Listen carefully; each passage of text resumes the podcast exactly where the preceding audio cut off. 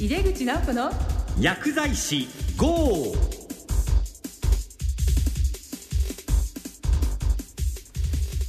こんばんは。帝京平成大学の井出口直子です、まあ、夏の最中ですけど皆さんいかがお過ごしでしょうか？ちょうど夏休みの方もいらっしゃるんではないでしょうか？さてこの番組は薬剤師の方々に役立つ最先端情報をお届けし薬剤師を応援してまいります。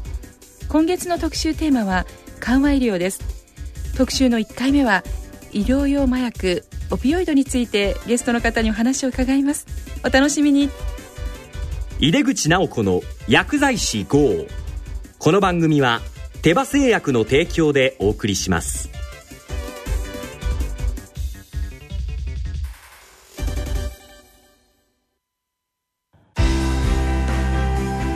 医薬品業界を牽引し続けるグローバルカンパニーテバ新薬ジェネリックを開発製造するハイブリッド企業です。患者さんの笑顔を大切にする薬剤師の皆さんと。これまでもこれからも手羽製薬。井出口直子の薬剤師 GO! 帝京平成大学の井出口直子です。緩和医療特集の1回目オピオイドについてお送りいたします。ゲストは星薬科大学薬品毒性学教室教授の鈴木努さんです。鈴木さんどうぞよろしくお願いいたします。よろしくお願いいたします。星薬科大学のことなんですけども、まあ、東京品川区にあります鈴木先生の大学。星薬科大学はあの短い小説ショートショートの SF 作家もう亡くなられましたけども星新一さんのお父様あの星新一さんのね小説読んだ方たくさんいらっしゃいます私もすごくたくさん読んだんですけども、まあ、その星新一さんのお父様星はじめさんが創設された大学でで建物もアメリカの建築家アントニー・レーモンドさんが設計されたですよね。はい、そうです、はい、本館がねとてもモダンで近代日本の名建築と言われてるんですよね。はい。これなんか1924年確かにこう立派な建物でね、はい、あのなんか関東大震災の時も。えあのちょうど立って間もない頃だったんですけどもびくともしなかったっていうんで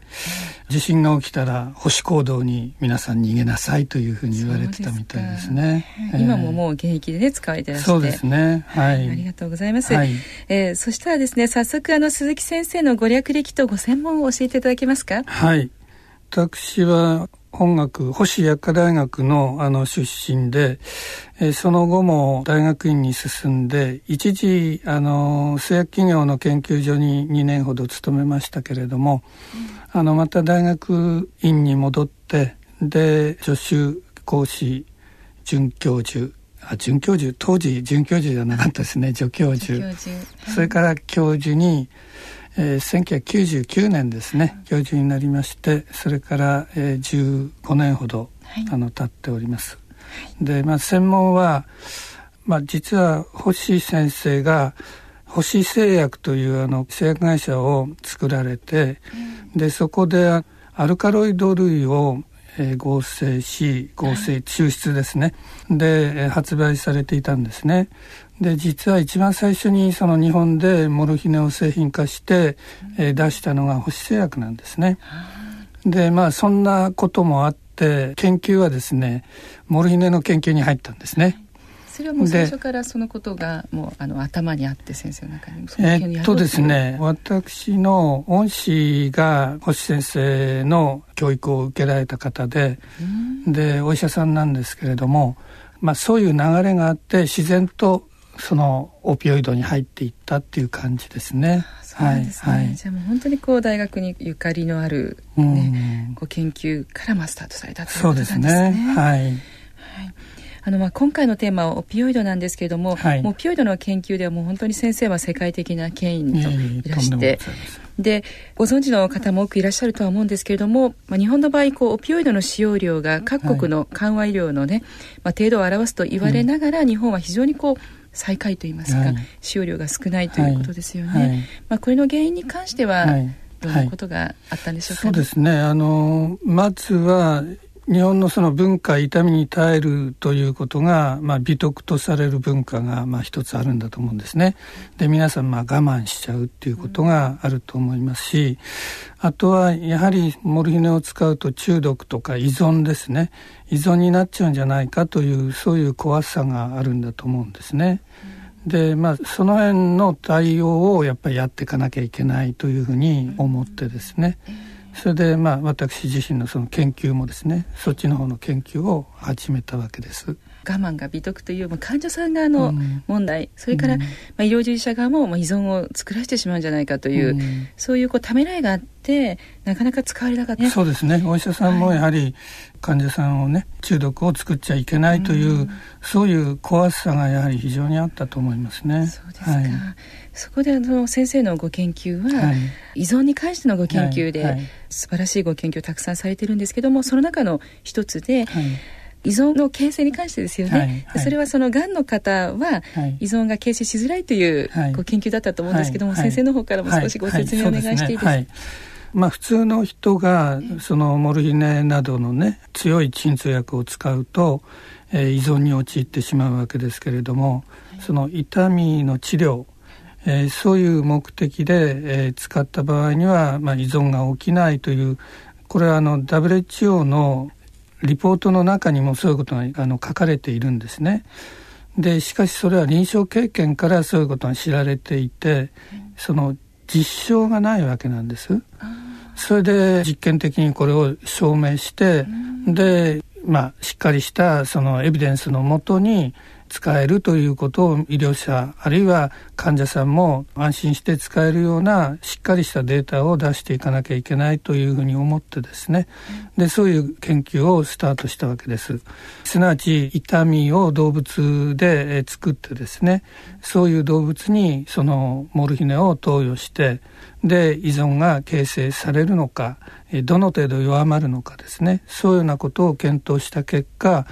やはり痛みがあるとですねそれも炎症性の痛みとかあるいは神経障害性の痛みとか、えそういう痛みがある時にモルヒネを投与しても、え動物は精神依存をほとんど示さないと、えそういうことが分かりましてでさらにその基準も検討してですね、それで、まあ、それぞれ炎症性の痛みと神経障害性の痛みで基準は違うんですけれども、その基準も明らかにしてでこういうことでその依存が形成されないんだとそういうことが分かってきたわけです。まあ、それによってその医療者の方々あるいは患者さんもですね患者さんにしてみれば大丈夫だと。で、医療者側も患者さんに勧めても大丈夫なんだという、まあ、そういう安心感を得れるようになってきたのかなというふうに思います。そうなんですね。あの、まあ、臨床的にはどうもそういうふうに言われていたんだけども、うん、その実証がなかったんですよね。そね。それを先生がもう動物実験をされて、はい、しかも基準まで明らかにされたという、はい、これも大変なお仕事だと思うんですけども、あの薬の開発する時はまず動物からそれが人間なんですけど、まあ、その、まあ、逆のスタイルではあるんですけども、まあ、先生のご研究において麻薬の使用することの不安がかなりその医療従事者の中の解けてきたんではないかと思うんですけど。まあ、知識としては、えー、かなりついてきたんじゃないかなっていうふうに思うんですね。いろんな、まあ、機会であの話をさせていただいたりあるいは今薬学の教育の中でもですね緩和医療を扱っている大学がほとんどなんですね。そういうことで教育もできてきているんで知識はかなりついてきたと。しかし感性がまだ十分ではない。だもし自分ががんになった場合に本当に積極的に麻薬を使えるかあるいはご家族の方ががんになった場合に本当に使えるか、その辺がまだ十分じゃないと思うんですね。それでそれはだから子どもの時からそういう教育をですね、ちゃんとやっていかないとダメだと。ダメ絶対と合わせてがん疼痛治療に麻薬を使っても大丈夫なんだっていうことをこれからまあ教育していく必要性があるんじゃないかなって思っています。皆さん知識で分かっていてもやっぱりこう感覚的なものがまだついてきてない状態だという、今は、それとやっぱり教育が影響しているというふうなことなんですね。あの先生おっしゃったこうザメ絶対っていうのは、まあ、薬物の乱用防止の、まあ、キャンペーンですよね、麻薬に手を出すな、そういう診断に手を出すなということですね。で先生はあの、まあ、WHO 世界保健機関の薬物依存性専門委員会の方のメンバーでいらして、はい。はい、これあのアジアでお一人しかいらっしゃらないんですよね。まあ、それであのご活動もされているので、まあ、先生はその依存の面っていうのもあの詳しくて、それとこう緩和の面ということを両方考え合わせてもう一歩ね日本でいかないかなって思われてらっしゃるんですよね。そうですね。あのやはりダメ絶対でその日本が乱用の問題ではですねいい状況にあると。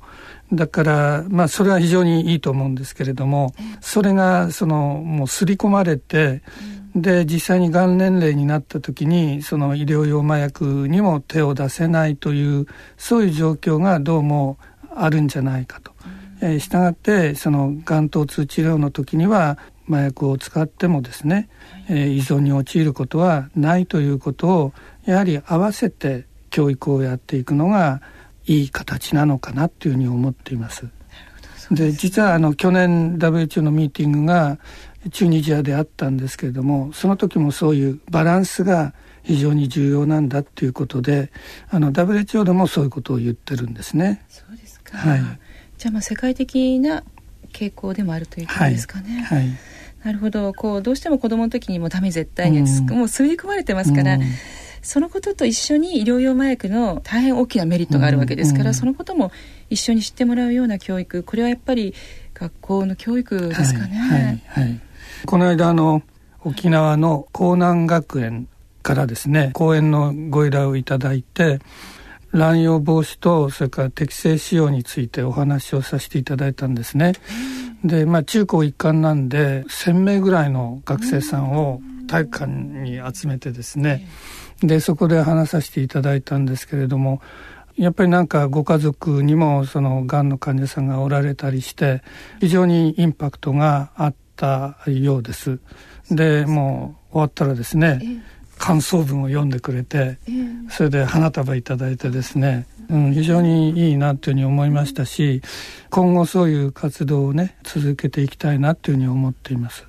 あそうだったんですか？それはあの中高一貫のなんかあの野球のね、はい、強いところだと思うんですけど、ねね。はい、保護者の方とかもいらしたんじゃないですか？はい、はい、あの実はですね、あの保護者の方にもご案内を出してですね、えー、でだいぶあの保護者の方も参加していただきました。はい、じゃあ皆さんでこう認識が変わったということで、はい、これからまあそういうようなこう啓発的な活動をこれから先生力を入れていくっていう、はい、そうですね。やっぱりダメ絶対も非常に重要なんですけれども、えー、それに合わせてが疼痛治療ということを合わせて話していくっていうことの意味合いが非常に大きいかなって思います。そうですよね。国民全体の意識ですよね。えー、まあこれがその麻薬の日本の使用量にも影響を及ぼしていくんじゃないかと思いますけど、ね、はい、やっぱり子供にちゃんとした理解ができれば、えー、多分おじいちゃんおばあちゃんががんになった時に「おじいちゃん大丈夫だよおばあちゃん大丈夫だよ」って孫が言ってくれると違うんじゃないですかね。違いますよね。ね。なんか最近その使用量が韓国に抜かれたって先ほど伺ったんですけども、はいはい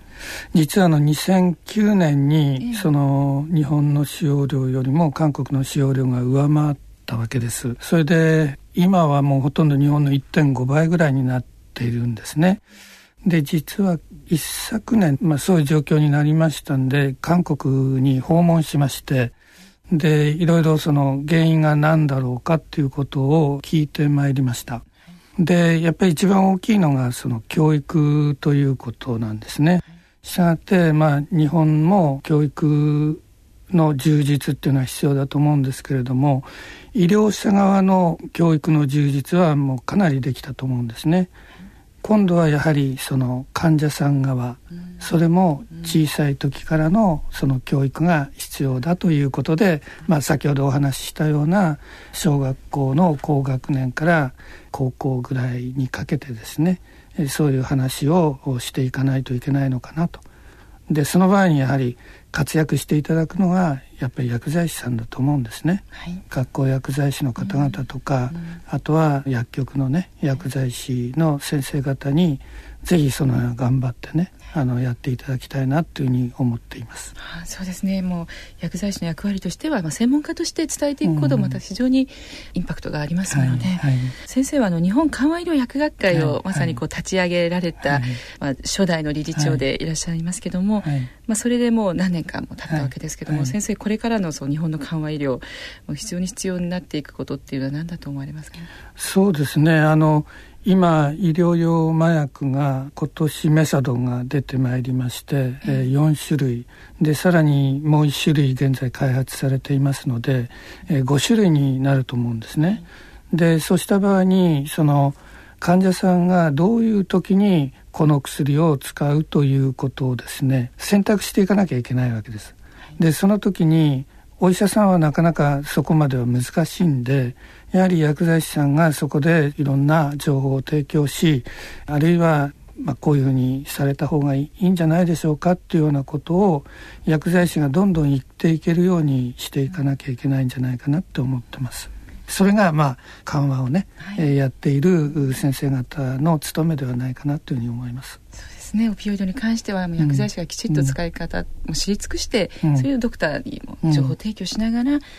いい医療をやっていくことですよね。そうですね。はい。ありがとうございました。まだまだお聞きしたいんですけども、ちょっとお時間になってしまいました。今回、緩和医療特集の1回目は、オピオイドについてお送りいたしました。ゲストは、星薬科大学薬品毒性学教室教授の鈴木努さんでした。鈴木さん、本当に今日はどうもありがとうございました。ありがとうございました。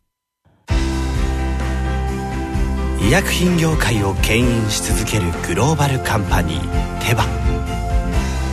新薬ジェネリックを開発製造するハイブリッド企業です。患者さんの笑顔を大切にする薬剤師の皆さんと。これまでもこれからも手羽製薬。井出口直子の薬剤師号いかがでしたでしょうか？今回の特集は緩和医療で1回目として医療用麻薬オピオイドについてゲストの鈴木先生からお話を伺いました。日本が医療用麻薬の使用が少ない背景には国民的な認識ダメ絶対というものとかそれから我慢が美徳というようなものが根強くあるんですね。ただ鈴木先生は基礎実験を通して麻薬の依存は痛みが強い患者さんに起こりにくいということを実証されました。医療従事者の認識は多くがこれで変わったと言われています。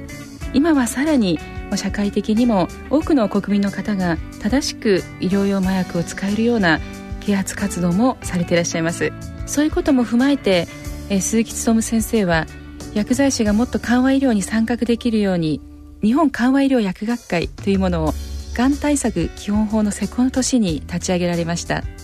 現在3800名を超える会員が活発に活動しています。鈴木先生は大変人お育てになる方で先生の教室からたくさんの方がいろんなところでご活躍をされているんですよね。私も学会でご一緒することが多いんですけれども鈴木先生の研究室の方は皆さんとても礼儀正しくかつ明るくていつもびっくりしてしまいます。やはりトップの方の影響なんですね。さてこの番組は毎月第2第4水曜日夜8時40分から放送しています。ラジコ .jp ではパソコンやスマホでラジオ日経の放送が全国で聞けます。またこの番組は放送後にオンデマンドとポッドキャストで配信しています。番組へのご意見ご質問などは番組のウェブサイトのメールフォームからお送りいただけます。お待ちしています。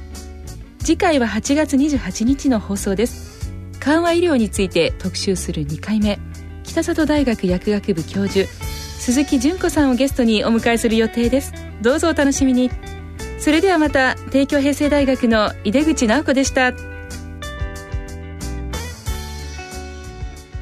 井出口直子の薬剤師号この番組は手羽製薬の提供でお送りしました。